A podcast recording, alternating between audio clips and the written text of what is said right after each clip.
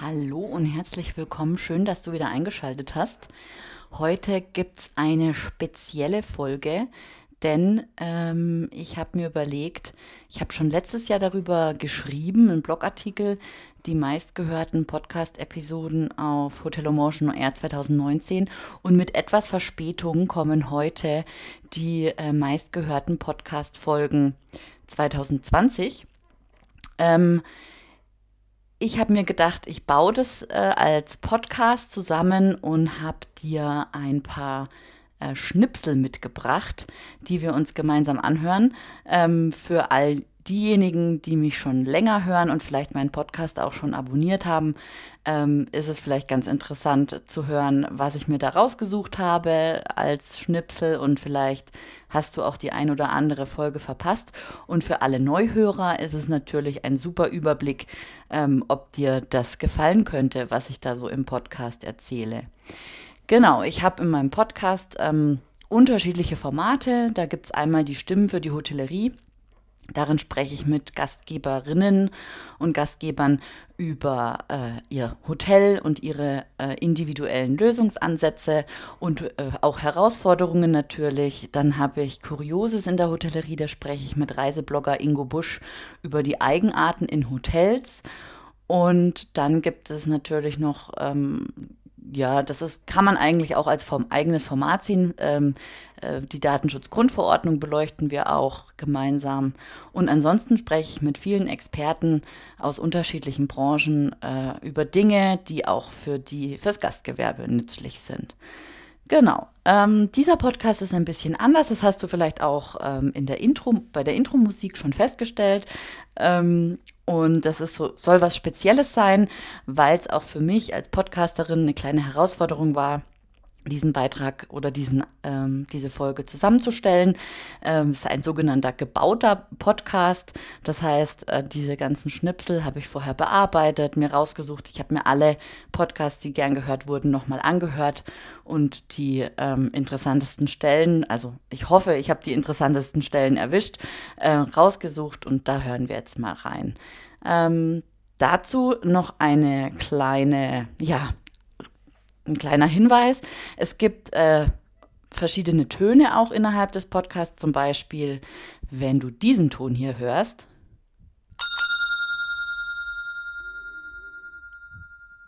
Dann hat ein Schnitt stattgefunden. Das heißt also, ich habe ähm, aus dem Gesprächsschnipsel etwas rausgeschnitten und äh, dann geht es danach an einer anderen Stelle weiter. Und eben um diesen Schnitt hörbar zu machen, habe ich mir diese Rezeptionsklingel ausgesucht. Wenn es dann zur nächsten Folge geht, fahren wir mit dem Lift.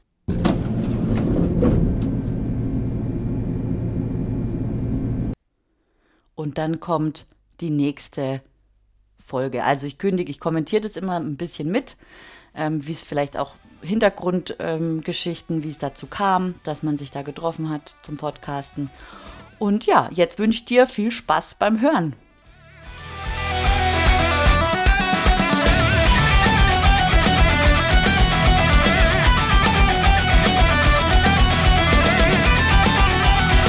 Besonders toll 2020 war, dass ich meine hundertste Podcast-Folge veröffentlicht habe. Und in dieser hundertsten Podcast-Folge hat mich Ingo Busch interviewt ähm, und wir haben über unseren, über meinen Podcast gesprochen. Ähm, an dieser Stelle, Ingo, vielen Dank nochmal für deine Interviewfragen und wir hören mal rein. Das ist die hundertste Podcast-Folge von Hotel Motion on Air und ähm, ich wage ein Experiment. Der Nerd in mir, der Kontrollfreak in mir zittert schon. Aber ich übergebe heute das Zepter an Ingo Busch. Und äh, ja, Ingo, leg los, ne? Ja, schön, dass wir uns heute auch mal hier so in vertauschten Rollen äh, wiederfinden. Mhm. Und ich weiß noch nicht. Ja, deswegen, möchtest du dich vielleicht zu Beginn mal deinen HörerInnen vorstellen? Oh ja, kann ich machen. Also ja, wer mich noch nicht kennt, Valerie Wagner mein Name. Ich bin normalerweise Host dieses Podcasts. Und ähm, dieser Podcast, in diesem Podcast dreht sich alles um digitales Hotelmanagement. Ähm, entstanden ist es eigentlich durchs Bloggen. weil ich nicht in einen luftleeren Raum bloggen wollte, ohne Feedback zu bekommen, habe ich gedacht, ich mache einen Interview-Podcast. Und äh, den gibt es jetzt schon seit 18. November 2017. Bis vor kurzem war ja noch so, ja, Podcast, okay, ja, nahmen wieder zu. Mhm. Aber wenn man irgendwo meint, man müsste sich ähm, nicht nur über das geschriebene Wort irgendwie ausbreiten, da war ja Video, sprich YouTube, ja das ganz große Ding. Mhm. Aber du hast dich bewusst hier eben für Audio entschieden, ne? Ja, genau. Also ganz bewusst einerseits, weil das mit dem Video, ja, das ist, also Bewegtbild, ne, ist sicherlich ähm, wichtig und ähm, ist für viele Menschen sicherlich auch das richtige Medium. Für mich ist es das nicht. Ähm, ich kann schlecht vor der Kamera sprechen. Ich bin dann, ich fühle mich so beobachtet, wenn ich mich da bei der Aufnahme auch selber sehe, ist das auch immer ein ganz komisches Gefühl. Ja, aber es guckt dich doch dieses böse Mikrofon an. ja, aber das ist so, nee, da kann ich mir eher vorstellen, äh, so im inneren Auge eher meinen Gesprächspartner vorstellen und den dann halt auch, ja, den höre ich ja dann auch. Und beim Video ist es so, ja, da musst du dann so gucken, dass das Doppelkinn nicht rauskommt und dass du immer schön geschminkt bist und gestylt und ähm, schick aussiehst. Und ich meine, beim Podcasten sitze ich jetzt nicht hier im Schlafanzug, ja, aber ich äh, muss mir jetzt nicht unbedingt äh, Schminke auftragen, wenn ich keinen Bock habe, sondern. Das tue ich aber auch nicht.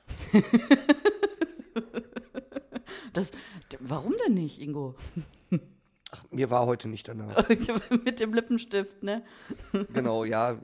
Habe ich immer Angst, dass ich irgendwie den Popschutz irgendwie äh, verschmutze. Ja, genau. genau. Und das kommt dann noch dazu, ja. Ja, ja. ja gut. Ja. Ähm,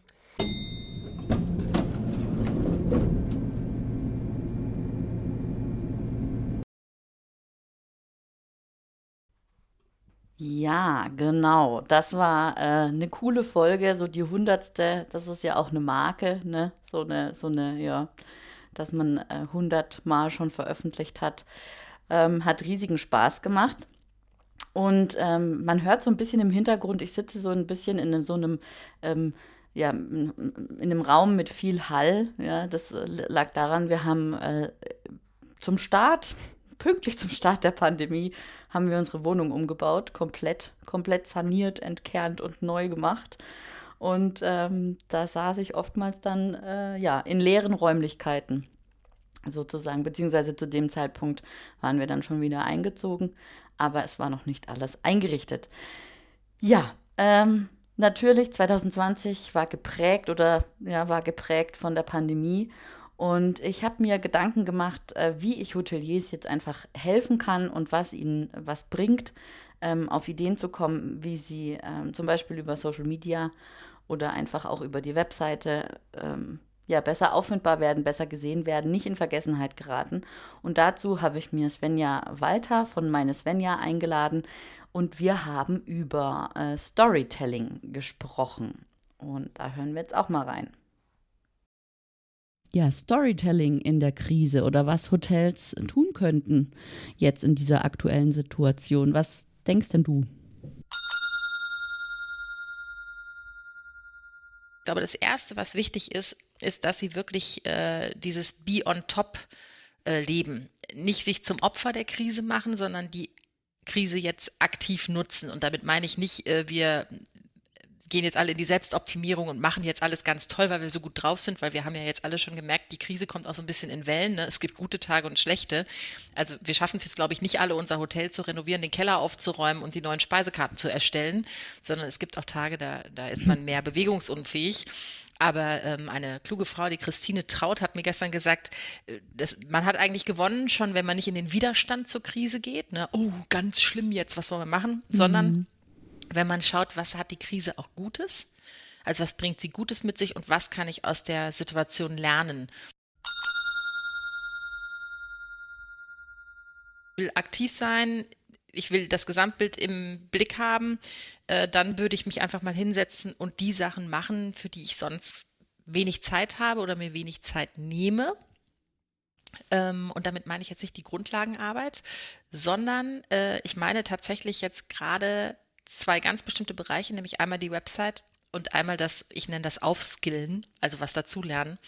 Ähm, bei der Website, finde ich, muss man jetzt als erstes ran in der Krise, weil ganz viele gehen gar nicht an ihre Website und die Website sieht jetzt so aus, als hätten wir gar keine Krise. Also Richtig, die sieht ja. quasi aus wie immer. Ja. Und, und das finde ich ist ein Riesenproblem, weil wenn ich nämlich jetzt trotzdem noch Reisen planen kann und von Reisen träumen kann, dann gehe ich ja vielleicht bei einem Hotel auch mal auf die Website. Und wenn das Hotel so wirkt, als hätte es auf, ja, ja richtig. dann ist das irgendwie ein bisschen seltsam.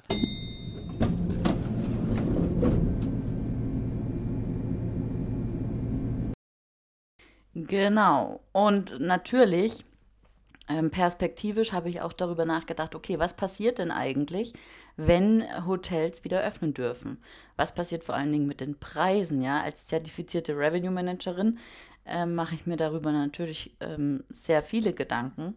Ähm, und darüber habe ich mich mit Bianca Spalteholz, der Koryphäe aus diesem, äh, auf diesem Gebiet, unterhalten. Und da hören wir jetzt auch mal rein. Die ja. Hoteliers haben ja gutes Geschäft gemacht, das muss man auch ganz klar mal sagen. Aber wenn jetzt der Markt sich zum Beispiel wie jetzt so eklatant ändert durch einen blöden Virus, ja, äh, ja. dann äh, hat sich, dann gibt es gar keine Nachfrage mehr. Und das ist das andere Extrem. Viel Nachfrage, keine Nachfrage. Und irgendwo dazwischen, da kennen meistens die Hotels äh, in ihrem Markt sich aus, denken sie zumindest. Fällt mhm. aber mal eine Messe weg, kommen viele Mitbewerber hinzu, verändert sich die Nachfrage ständig und der Markt muss ständig überprüft werden. Und aus Dach, auch das sollte äh, ein Hotelier zunächst mal überprüfen, wenn er sich mit dem Thema auseinandersetzt.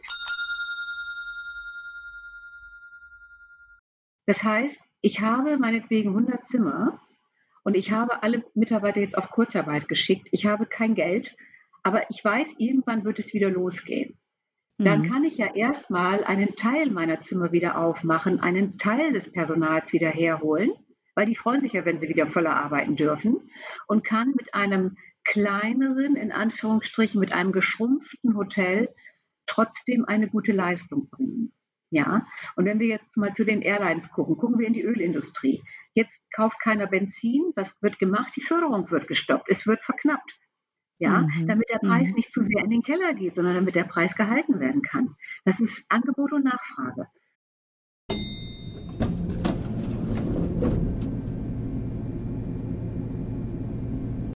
Also diese Folge hat mir auch sehr gut gefallen, weil Bianca wirklich viele Impulse gegeben hat. Mit einem eher kritischen Menschen unterhalte ich mich auch sehr gerne. Das ist Sven Lehnhoff. Und äh, wir haben uns darüber unterhalten, warum die Hotellerie rockt und lass uns da mal reinhören.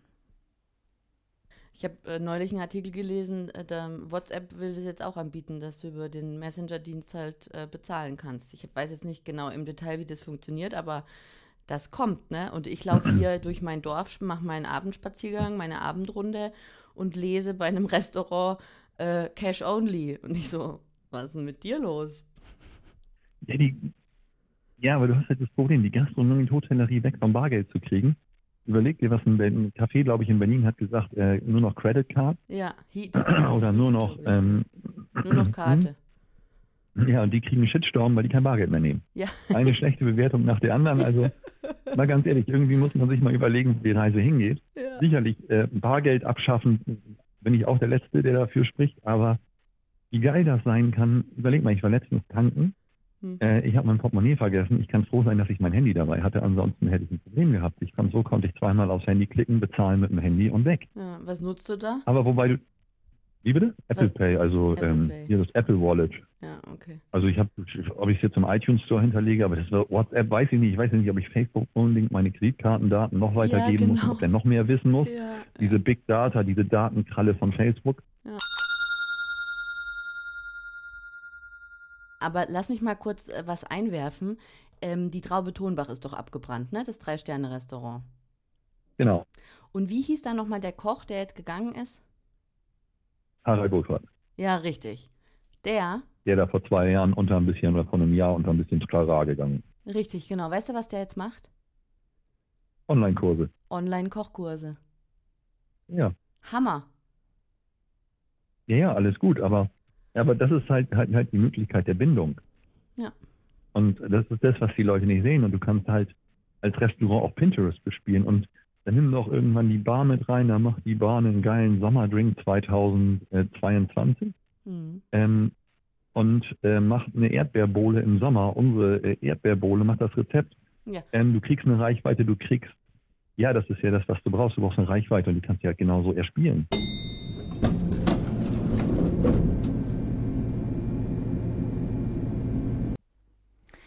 Ich bin ja außerdem Verfechterin von Content Marketing.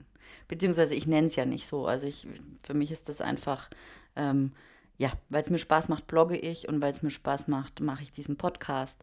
Und ähm, ja, gebe aber auch Tipps und Tricks weiter auf dem Blog und auch im Podcast ähm, für eben für Corporate Blogging oder auch Social Media Strategien. Und mit Daniela Sprung habe ich mich 2020 über die Trends im Content Marketing unterhalten und da hören wir jetzt mal rein. Trends im Content Marketing. Und ähm, da gab es ähm, von Talkwalker, die bringen ja regelmäßig ähm, einmal im Jahr für, glaube fürs Folgejahr dann eben die Trends raus, auf was es so ankommt. Und da bist du auch dabei unter ganz anderen, unter, glaube 50 insgesamt ähm, Experten zum Thema und du sagst, ähm, User-Generated Content ähm, ist, äh, ist ein, ein Trend oder eigentlich sagst du, es ist eigentlich kein Trend mehr, sondern es äh, wird sich immer mehr etablieren. Erzähl vielleicht mal kurz, warum du das denkst oder und vor allen Dingen definier bitte mal einmal für die Hörerinnen und Hörer User-Generated Content.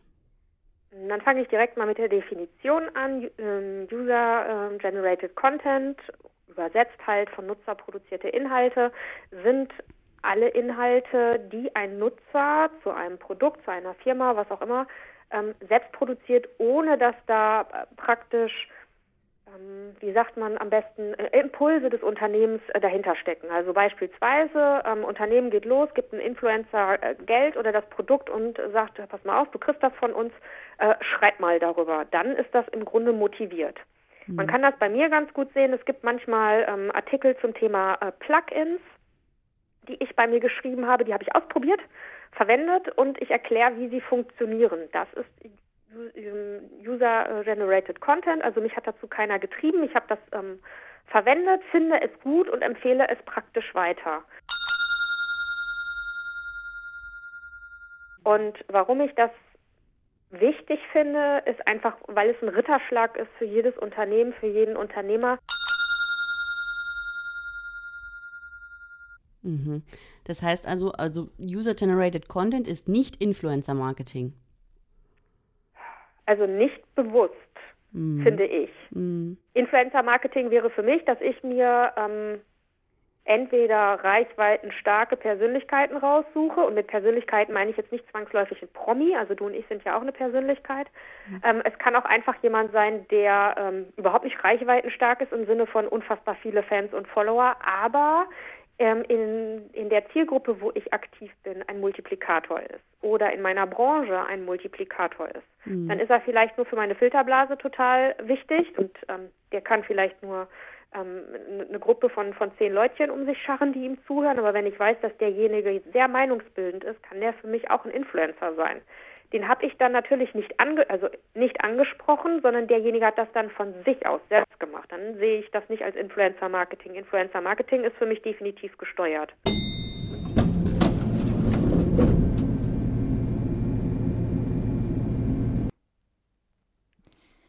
Ja, und das Unwort, mein persönliches Unwort des Jahres 2020 ist Homeoffice. Ich meine, natürlich bin ich sehr dankbar, dass ich im Homeoffice arbeiten kann und darf, aber für die Hotellerie und Gastronomie hm, schwierig. Ne?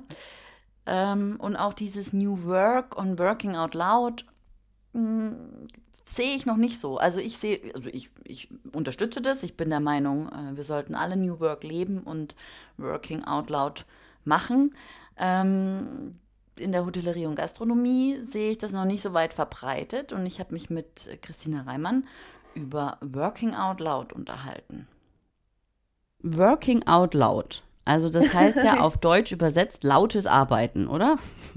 ja, das habe ich da auch das erste Mal so übersetzt, als ich vor anderthalb Jahren darüber gestolpert bin und nur gedacht habe, hä, was ist denn jetzt gerade bitte, wie kommen denn bitte Menschen dazu zu sagen, du sollst jetzt laut arbeiten, Großraumbüro, genau. viele Menschen, äh, passt gar nicht. Wo ich auch gedacht habe, was ist das denn jetzt? Genau. Und das war ehrlicherweise genau der Grund, warum ich angefangen habe, mich damit auseinanderzusetzen, weil mich das total negativ getriggert hat und ich gedacht habe, was ist das für ein Scheiß? Entschuldigung, aber und das war der Angang, warum ich angefangen habe, mich mit dem Thema intensiver auseinanderzusetzen und Working Out Loud, wenn du es so übersetzt geht es dabei gar nicht darum, lauter zu arbeiten, sondern es geht eher darum, dass du sagst, dieses Thema Wissen teilen ist die neue Macht und deine Arbeit sichtbar zu machen. Das ist eher im übertragenen Sinne anderen zu zeigen, was sind deine Kompetenzen, was sind deine Fähigkeiten, dass wenn andere ein Problem haben, sagen können, ah Valerie, ich weiß, du kommst aus dem Hotel, ich brauche mal und so weiter, könntest du mir vielleicht da mal helfen oder weißt du jemand, der mir helfen kann? Geht ja. darum, eben besser, schneller zusammenzuarbeiten. Ja, das ist ganz interessant, weil ich das auch gerade erlebe. Ähm, ich bin ja auch jemand, ich, ich erzähle halt, was ich so mache. Ich bin sehr offen und, und ähm, erzähle immer so, was gerade so abgeht und wie ich was finde und so. Also nicht unbedingt ungefragt, aber im Gespräch halt, ja. Also ich, ich gehe jetzt nicht zu irgendjemand hin und sage, du, äh, bla bla bla, sondern ähm, im Gespräch ergibt sich das halt dann. Mhm. Und äh, damit haben ganz viele Menschen Probleme. Das, was du gerade gesagt hast, dieses mit, dass jemand anderen sein Wissen anbieten, das stelle ich bei mir aber auch noch fest. Ne? Also ich, ich, ich bin da auch noch nicht so sicher da drin, mit wem biete ich jetzt mein Wissen an, weil ich möchte auch nicht belehrend wirken ja, auf andere mh. und kriege halt auch manchmal mit, dass wenn ich so Leute erlebe, die diskutieren was und ich bin der Meinung, ich könnte einen guten Beitrag leisten und ich das anbiete, dass, ich, dass es aber auch ganz häufig noch gar nicht gewollt ist. Also ich glaube, da sind wir tatsächlich auch gerade in so einem Wandel.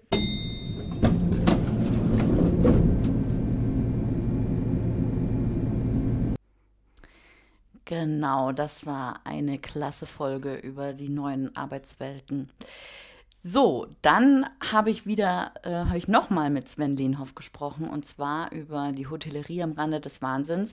Gerade zu Anfang der Pandemie war das ja sehr, ähm, ja, wie geht es jetzt weiter? Wo stehen wir? Was machen wir? Welche Möglichkeiten gibt es? Ja, es war ja so von Knall auf Fall einfach äh, eine saublöde Situation. Und ähm, ja, wir haben mal drüber gesprochen und da hören wir jetzt mal rein. Du kannst jetzt anfangen, eine neue Karte zu machen, deine Einkaufsbedingungen, äh, deine Einkaufspreise zu überarbeiten. Die Lieferanten haben eh nichts zu tun. Äh, die können dir einen Orderkatalog, nennen, was weiß ich was zuschicken. Du kannst jetzt vergleichen, du hast jetzt die Zeit und kannst dich im Endeffekt jetzt ja neu aufstellen, sei es in den sozialen Netzwerken, sei es dein, dein Wareneinsatz, dein Einkauf überarbeiten, sei es deine Außendarstellung, was auch immer. Und ich glaube, durch die durch die, ich nenne es jetzt mal Bereinigung des Marktes, hast du, glaube ich, auf Dauer auch wieder die Möglichkeit, ganz andere Mitarbeiter zu finden, als du sie jetzt hast.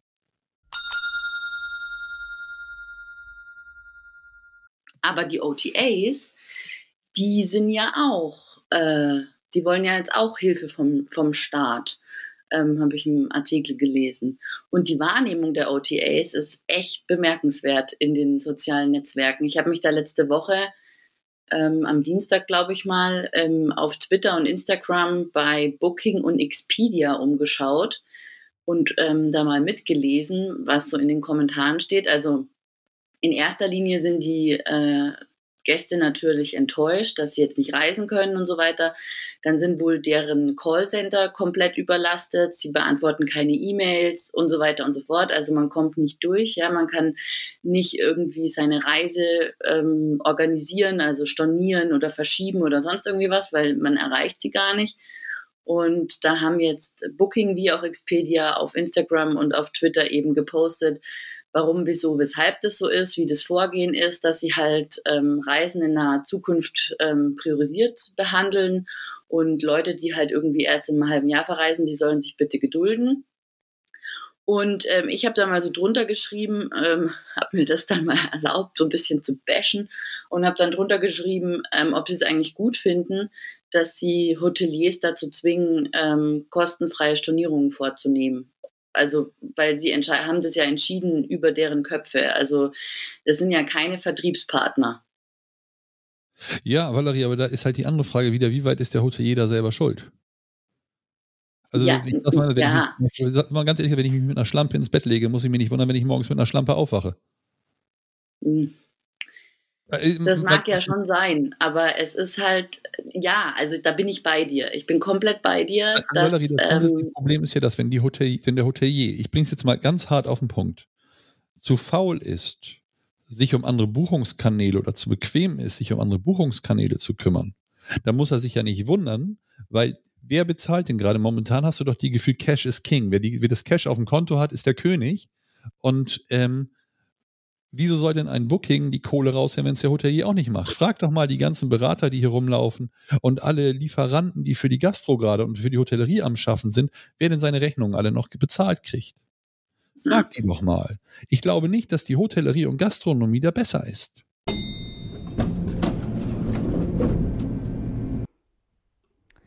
Das ist natürlich, ähm, ja, klare Worte, findet Sven immer. Deswegen mache ich auch immer sehr gerne Podcasts mit ihm. Als nächstes ähm, präsentiere ich dir eine gern gehörte Folge äh, über die Zusammenarbeit mit Bloggern. Da habe ich mir Catherine Bouchon von den Lindner Hotels ähm, eingeladen und wir sprechen über Blogger Relations. Du hast vorhin angesprochen, Blogger Relations oder dass ihr ähm, Blogger oder Pressereisen auch organisiert, auch für Blogger und ähm, da viel mit denen kommuniziert. Wie sieht denn so eine Zusammenarbeit mit einem Blogger bei euch aus? Also wie, wie nimmt das so seinen Lauf? Ja, das ist eigentlich auch ein dynamischer Prozess. Also jetzt ganz ursprünglich, als es die ersten Blogs gab, ähm, habe ich mich eigentlich sofort damit beschäftigt und auch geschaut, wer könnte zu uns passen und einfach mal in, ja, unverbindlich Kontakt aufgenommen und mit Bloggern überhaupt gesprochen. Was wünscht ihr euch? Wie arbeitet ihr? Ähm, dabei habe ich eigentlich so die Erfahrung gemacht, dass viele doch tatsächlich wie ein Journalist daran gehen und nach Stories suchen, nach schönen Bildern, nach Mehrwert für die Leser. Mhm. Und daraufhin haben sich dann erste Kontakte aufgebaut. Und momentan ist es eigentlich so, dass wir ähm, halt ein gutes Netzwerk haben, was wir zu bestimmten Reisen, wenn wir sagen, das Thema würde jetzt zu dir passen, du hast doch einen Foodblog oder du wanderst doch gerne, dass wir die gezielt dazu einladen und ansprechen. Natürlich kriegen wir auch immer mal wieder ähm, aktive Anfragen von Bloggern, die wir vielleicht auch noch gar nicht kennen. Und dann schauen wir uns das natürlich an, wie ist das Media Kit, wie ist die Qualität des Blogs, die Auffindbarkeit im Netz und überhaupt die Zielgruppe, passt das zusammen? Und dann ähm, probieren, ja, dann lernen wir uns gerne mal gegenseitig kennen. Und natürlich, so wie alle das sagen, also auch Blogger, finden wir natürlich eine langfristige Sach Zusammenarbeit immer schöner als so einzelne Sachen. Mhm. Aber wir, ich bin da auch wie bei Journalisten ganz ehrlich, dass nicht jedes Lindner, wir sind, haben halt einfach so viele verschiedene Hotels und Locations, dass ich da auch sage, nicht jedes Lindner Hotel passt jetzt automatisch zu dir oder zu, zu deiner Zeitung oder zu deinem Blog. Also mhm. dass wir da auch ganz ehrlich sagen, ach, wenn du Wellness machen willst, dann geh doch lieber da und dahin und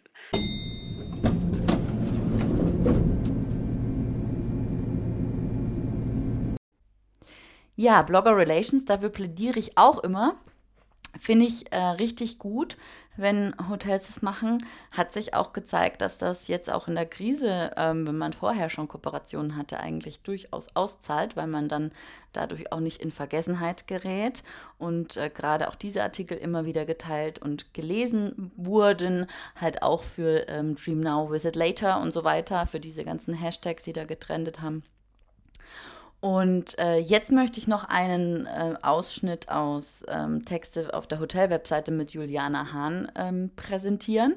Äh, das finde ich auch sehr interessant, äh, wie Texte eigentlich aufbereitet sein sollten und worauf Gastgeberinnen und Gastgeber auf ihrer Webseite achten sollten. Es ist wichtig, einen ordentlichen Text und einen verkaufsstarken Text auf der Webseite zu haben. Ähm, das ist auf Hotelwebseiten oftmals gar nicht gegeben.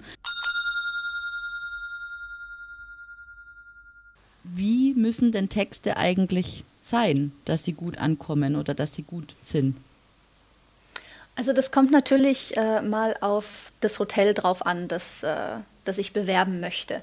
Äh, wenn es jetzt zum Beispiel ein Hostel ist, dann sollte das natürlich äh, eine jugendliche Sprache sein, eine ganz freundliche, offene Sprache. Also ähm, wie jetzt schon das Beispiel da mit, mit Instagram, ähm, da darf, muss jetzt nicht nur auf Social Media äh, geduzt werden. Da kann durchaus auch auf der Webseite geduzt werden, wenn ich äh, einen recht jungen äh, Kundenstamm anspreche. Wenn ich jetzt äh, zum Beispiel ein Luxushotel habe, dann äh, würde ich meine Gäste natürlich mit einer ganz anderen Sprache, mit anderen Wörtern äh, ansprechen. Also da muss ich mir wirklich im Klaren sein, wer ist denn mein Kunde und was möchte mein Kunde.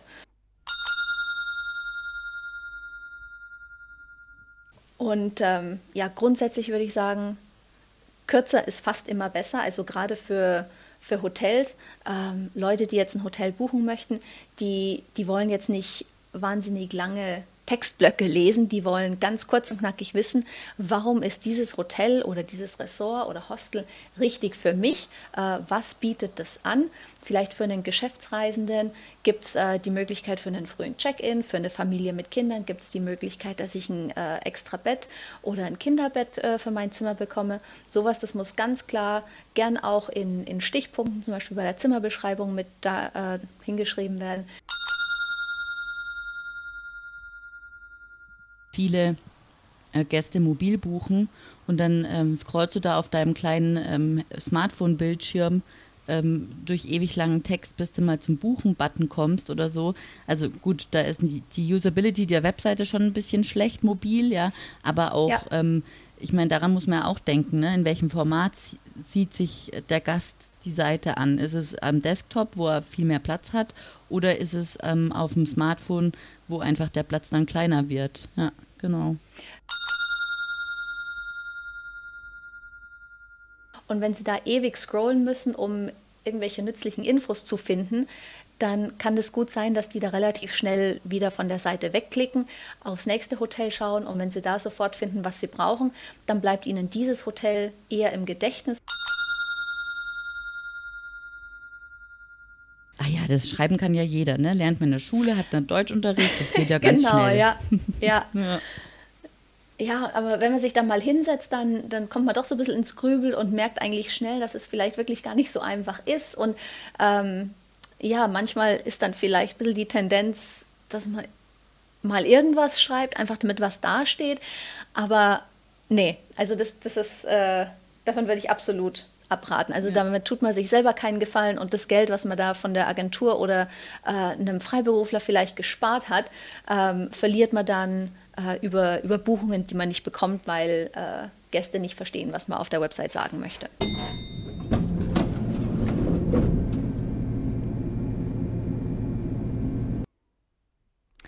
Ich fand dieses Gespräch sehr aufschlussreich. Genau.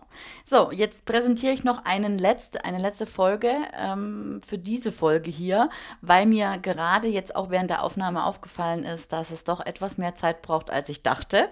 Und äh, deswegen werde ich da jetzt einen Mehrteiler draus machen, habe ich gerade spontan beschlossen. Also, als nächstes hören wir Peter Warren, das ist ein Englisch englischsprachiger, eine englischsprachige Folge. Bitte verzeiht mir mein Furch verzeih mir mein furchtbares Englisch. Äh, wenn man es nicht oft nutzt, nicht mehr oft nutzt, dann rostet es ab und zu ein. Ähm, genau, da geht es um Eventmaschinen und wie man mit, ähm, ja, mit, mit einem Automatismus eigentlich äh, viel eleganter äh, Tagungs, äh, Tagungen verkaufen kann. Da hören wir mal rein cool tool for um, event requests. Um, can you explain what it is and what exactly you do there? Sure. Event Machine is a platform for automated event planning and quoting.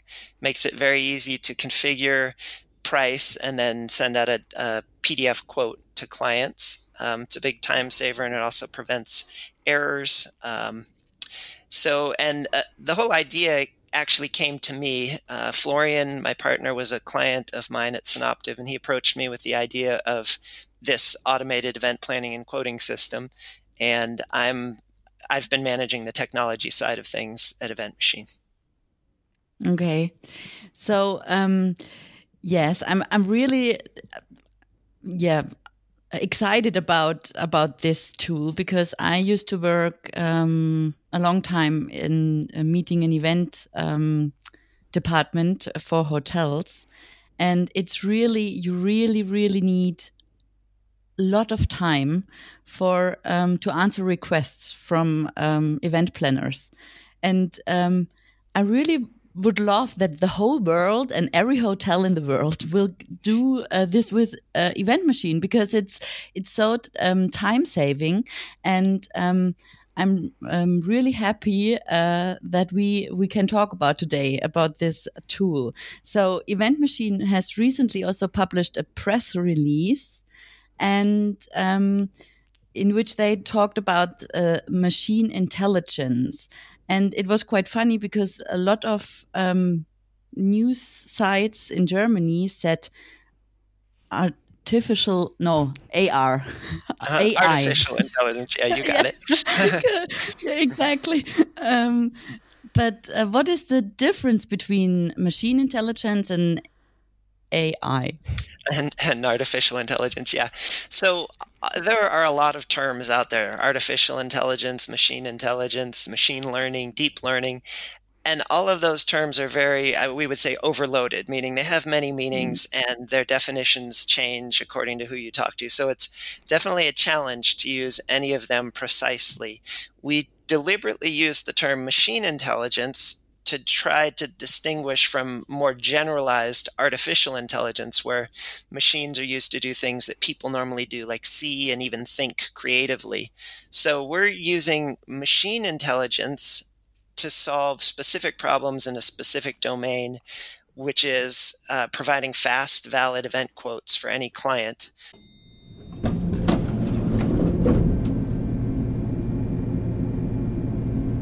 So, also, wunderbar, genau. Die ersten äh, Top 10 sind im Kasten. Ähm, ich bedanke mich recht herzlich fürs Zuhören und ähm, du findest alle Folgen in den Show Notes verlinkt, wenn du die ganzen Folgen anhören möchtest. Und ähm, ja, wie gesagt, ich habe gerade beschlossen, es wird ein Mehrteiler. Und deswegen ähm, am besten abonnierst du den Podcast, dann wirst du informiert, sobald der zweite, dritte und vierte Teil online ist. Und ansonsten wünsche ich dir einen schönen Tag. Tschüss.